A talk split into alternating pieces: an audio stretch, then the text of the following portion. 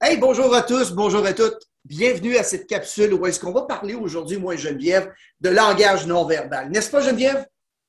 Mm-hmm. Et eh, boboy, euh, je m'excuse, Geneviève, parce qu'on parle de langage non verbal, puis ça n'a pas l'air trop, trop de t'enthousiasmer. Dans... T'es pas trop dans la conversation, là. Oh ouais, ça va être le fun. Ah ouais? Approche-toi donc pour regarder tes notes. Ouais. Alors, approche-toi donc, regarder tes notes. Je pense que tu vas nous envoyer un autre message. J'ai déjà vu un directeur financier avec un client. Je citais dans le bureau. Le client était carrément comme ça, là, croisé, les, les jambes croisées, les bras croisés. Il était vraiment de billets. Puis le directeur financier s'est mis à faire son speech quand la personne était zéro ouverte en rien, puis n'a jamais réussi à l'ouvrir, puis a fait tout son speech. Dans ma tête, à moi, je me disais, voyons donc, ça donne rien de le faire, il est tellement fermé, le client. Hey, Geneviève, laisse-moi deviner, est-ce qu'il a vendu quelque chose?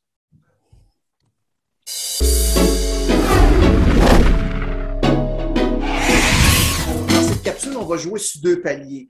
Le message non verbal que vous envoyez et les messages non verbaux que vous êtes capable de capter pour modifier la dynamique de la relation que vous allez avoir entre les gens.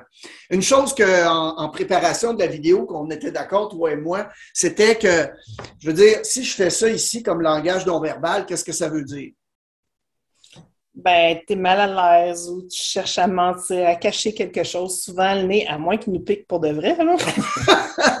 Exactement. Un seul langage non verbal, il faut faire attention. Mais si je combine ça avec ça, et puis aussi avec ça, la jambe croisée, ça peut vouloir dire une autre signification. Donc, il faut faire attention de ne pas décoder seulement qu'un geste dans ce qu'on communique ou qu'on est capable de percevoir. OK. Euh, Geneviève, Qu'est-ce qu'on remarque la première fois qu'on voit quelqu'un? Souvent, ça va être ses yeux. Ses yeux? Bon, il y en a qui vont regarder les fesses, mais moi, je regarde les yeux. OK, on, va mettre un SX pour toutes ces dénominations-là. Ensuite. la, bouche. OK, OK. Donc, toutes les caractéristiques du visage. Oui. Ensuite? Les bras, la gestuelle des bras. Oui, les gestuels. Ensuite? La prestance, la grandeur, la prestance de la personne, comment elle se tient. La grandeur, sa prestance. C'est comment il se tient, s'il parle de cette façon-là ou euh, s'il se tient le dos droit. Ensuite? Euh, ensuite, bon, on va regarder des fois ses vêtements, c'est sûr. Ben oui. Ben on, va faire des, malheureusement souvent des préjugements à cause des vêtements. Oui, oui, oui. Tu penses à autre chose? En gros, c'est pas mal ça. Et si on s'approche un peu et on commence à ouvrir la bouche, ben, on va aller avec toutes les odeurs.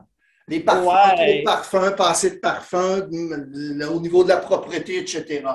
Mais selon à peu près toutes les recherches qui ont été faites, OK, tous ces éléments-là à venir à date, on s'est déjà fait une impression de quelqu'un à tort ou à raison. Et puis, euh, ça envoie un message. On décode ces, situations-là. Et on, a, on dit que dans le processus de la communication, notre cerveau, la façon qu'il fonctionne quand il rencontre quelqu'un pour la première fois, se pose la question suivante. Est-ce que tu es un ami? Est-ce que tu es un ennemi? Ou je vais décider de façon inconsciente d'être indifférent. si vous vous arrêtez à penser vraiment, remémorez-vous la dernière fois que vous avez rencontré quelqu'un que vous ne connaissiez pas, ami, ennemi ou indifférent. Et là, évidemment, quand on est conscient de ça, ce qu'on est capable de faire, c'est de nous envoyer des messages non verbaux pour amener la personne à dire Hey, minute, là, je vais être ton ami, moi, là. là. Si on commence une relation comme, par exemple, tu as pu le faire euh, précédemment en ouverture, les jambes et les bras croisés, c'est un très mauvais départ. En fait, la règle générale, quand on parle de communication non verbale, c'est de toujours, toujours garder cet espace-là ici en position ouverte. Parce que la grande différence entre dire, ben non, je peux vraiment pas aller plus bas que ça pour le produit que vous voulez acheter. Et écoutez, je peux vraiment pas aller plus bas que ça pour le prix que vous voulez acheter. Ça fait une grande différence. Je suis en position d'ouverture, et je suis en position de fermeture. Quand on regarde euh, euh, aussi la communication, il y a beaucoup, beaucoup, beaucoup d'études qui ont été faites. D'ailleurs, la plus célèbre, c'est celle-là ici, qui dit que pour un total d'une communication de 100 il y en a la moitié qui dépend du non-verbal, 17% seulement les mots et 38% le ton avec lequel on va dire les choses. Euh, tu te rappelles en préparation de la vidéo, tu m'avais donné un exemple du ton de voix, comment ça peut influencer le message? Je, fais souvent l'exemple avec des gens pour dire que les mots comptent pour peu. Euh, si je te dis euh, Mario, pas donc. Puis si je te dis Mario, tu sais bien, je t'aime! Qu'est-ce que t'aimais mieux, Mario? J'ai quasiment peur de te répondre, mais pratiquement, le ton m'a plus plu dans ton premier cas. oui, le ton, puis on l'a vu aussi avec des euh, à la radio. Tu sais, il y avait, euh, je pense, c'est Rona ou Renault Dépôt. Euh, ah, t'as fait le patio. Ah, t'as fait le patio. Pas la même affaire, pantoute. On utilisait les mêmes mots. En passant dans la vente en général, ce qu'on suggère de faire, le premier, c'est de faire le caméléon, de toujours, toujours s'adapter à la vitesse de parole et à l'élocution de la personne avec qui on a. Donc, ce que ça veut dire, c'est si vous avez, par exemple, quelqu'un qui utilise des jurons, qui parle fort et qui parle vite, qui est franc et direct, ben, vous pouvez vous le permettre aussi. Mais si la personne parle tout doucement, vous devez aussi être en mesure de vous adapter. Je vois souvent, Mario, tu sais, des gens qui, euh, exemple, euh, sont sa construction, puis là, le directeur financier qui se met à utiliser des grands, grands mots, puis qui ne lâche pas avec ces grands, grands mots, mais il ne s'adapte pas du tout, dans le fond, à son client. Puis ça fait que la communication ne passe pas bien. Quand je fais cet exercice-là, en conférence ou en formation, c'est à peu près le genre de réponse que j'ai. Tout ce qu'on sent aux yeux, au visage en premier. Fait, la première chose qu'on va faire, c'est qu'on va s'y intéresser. Là-dessus, j'ai trouvé ici, puis en passant, s'il y en a qui aimeraient l'avoir, on va la rendre disponible euh, au bas de l'écran avec un lien. Et là, ce que cette, image-là représente, c'est quand les, gens regardent en haut, à la hauteur des oreilles ou en bas, c'est la signification de chacune de ces positions-là. Par exemple, si, ben, en haut, qu'est-ce que tu as à nous dire là-dessus, Geneviève? Si je fabrique un mensonge, donc, il va falloir que j'aille dans un côté de mon cerveau, je vais m'en aller en haut à droite. Fait que je réfléchis vraiment, ah, qu'est-ce que j'ai mangé hier? Je fabrique. S'il faut que j'aille chercher dans ma boîte crânienne l'information, vraiment, là, je m'en vais en haut à gauche, toujours si je suis droitier. Ouais. Fait que vraiment, est-ce que je suis en train de fabriquer, est-ce que je suis en train de chercher une information que j'ai déjà en tête ou je suis en train de fabriquer un mensonge? On voit les yeux s'en aller d'un bord ou de l'autre. Et pour vous aider là-dessus, OK, il y a une question très, très simple que vous pouvez poser dans les premières secondes d'une rencontre. C'est, par exemple, pour un directeur commercial, ce serait Hey, félicitations pour votre achat, M. Tremblay. Ça fait longtemps que vous avez magasinier. Et là, ça fait longtemps que vous magasiniez. On a des, pas mal bonnes chances. Pourquoi il nous mentirait là-dessus? Et là, il va aller chercher son point de référence. Et là, ça, ça l'assoit tout ce qui est de référence passée. Si vous êtes euh, dans la vente automobile, ben, ça peut être euh, euh, depuis quand vous avez commencé à magasiner un nouveau véhicule? Et encore là, c'est difficile, je ne dis pas que ça arrivera jamais, mais c'est quand même difficile de mentir à une simple question de la sorte. Finalement, les gens qui vont avoir plus de références par terre, c'est des gens qui sont très près de leur émotion.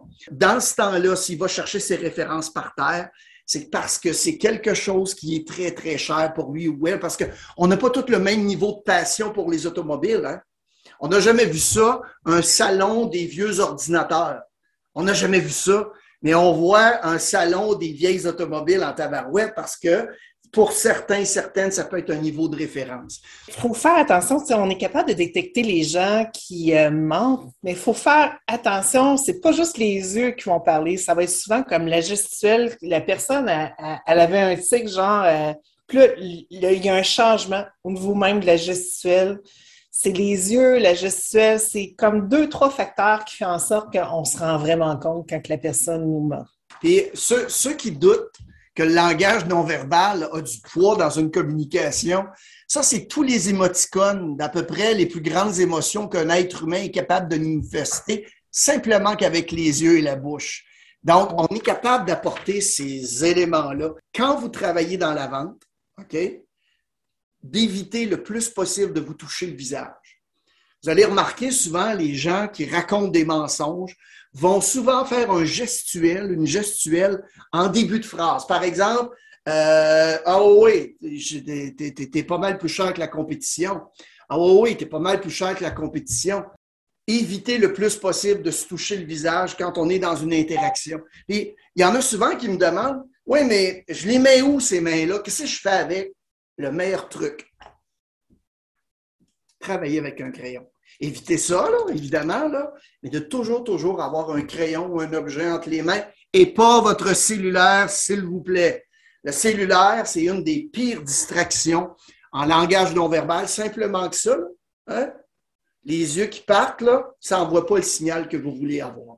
Hey, peut-être avant qu'on se quitte, j'ai quelques photos à montrer euh, pour donner des indices sur le langage non verbal et ce que ça peut peut-être vouloir dire selon la science de la synergologie, c'est ça?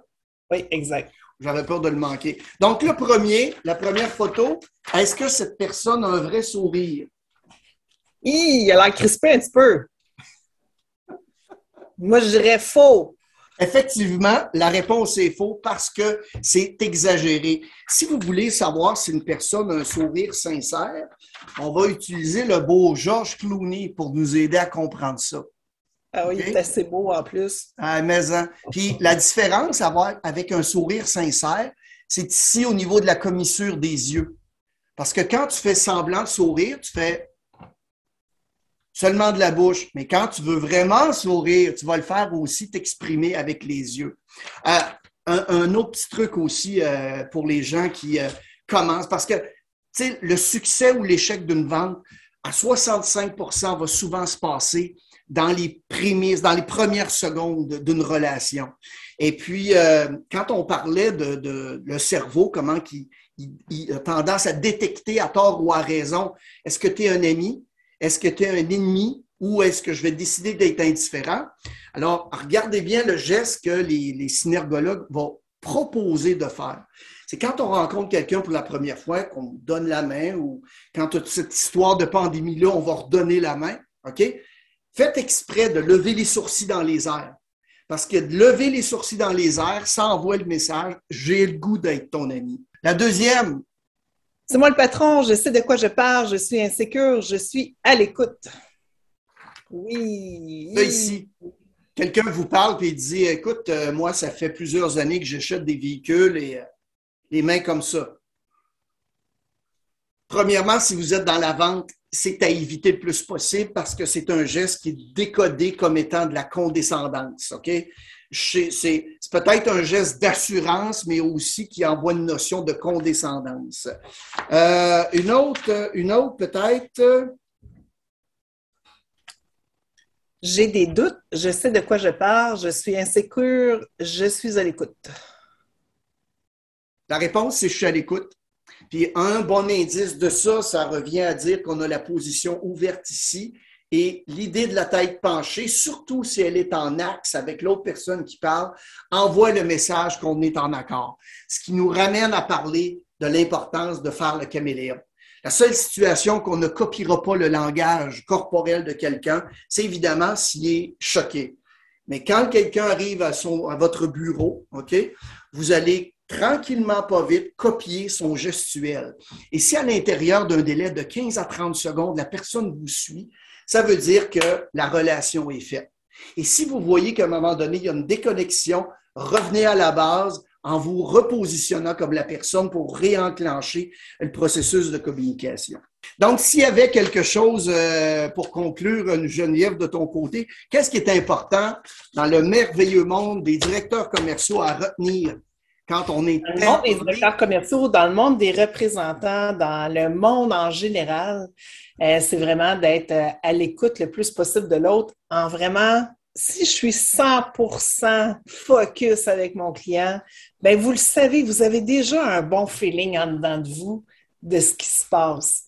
Si vous êtes plus ou moins là, hmm, c'est sûr que vous allez avoir de la difficulté à décoder votre client.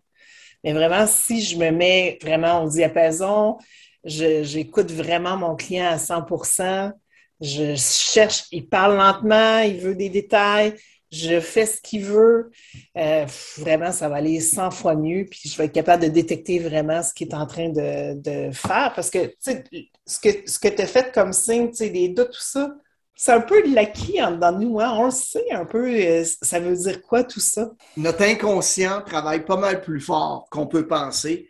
Et il y a une chose aussi que j'ai appris dans le langage non verbal puis la communication, c'est que notre cerveau va toujours, toujours avoir raison, puis il va s'arranger pour le faire.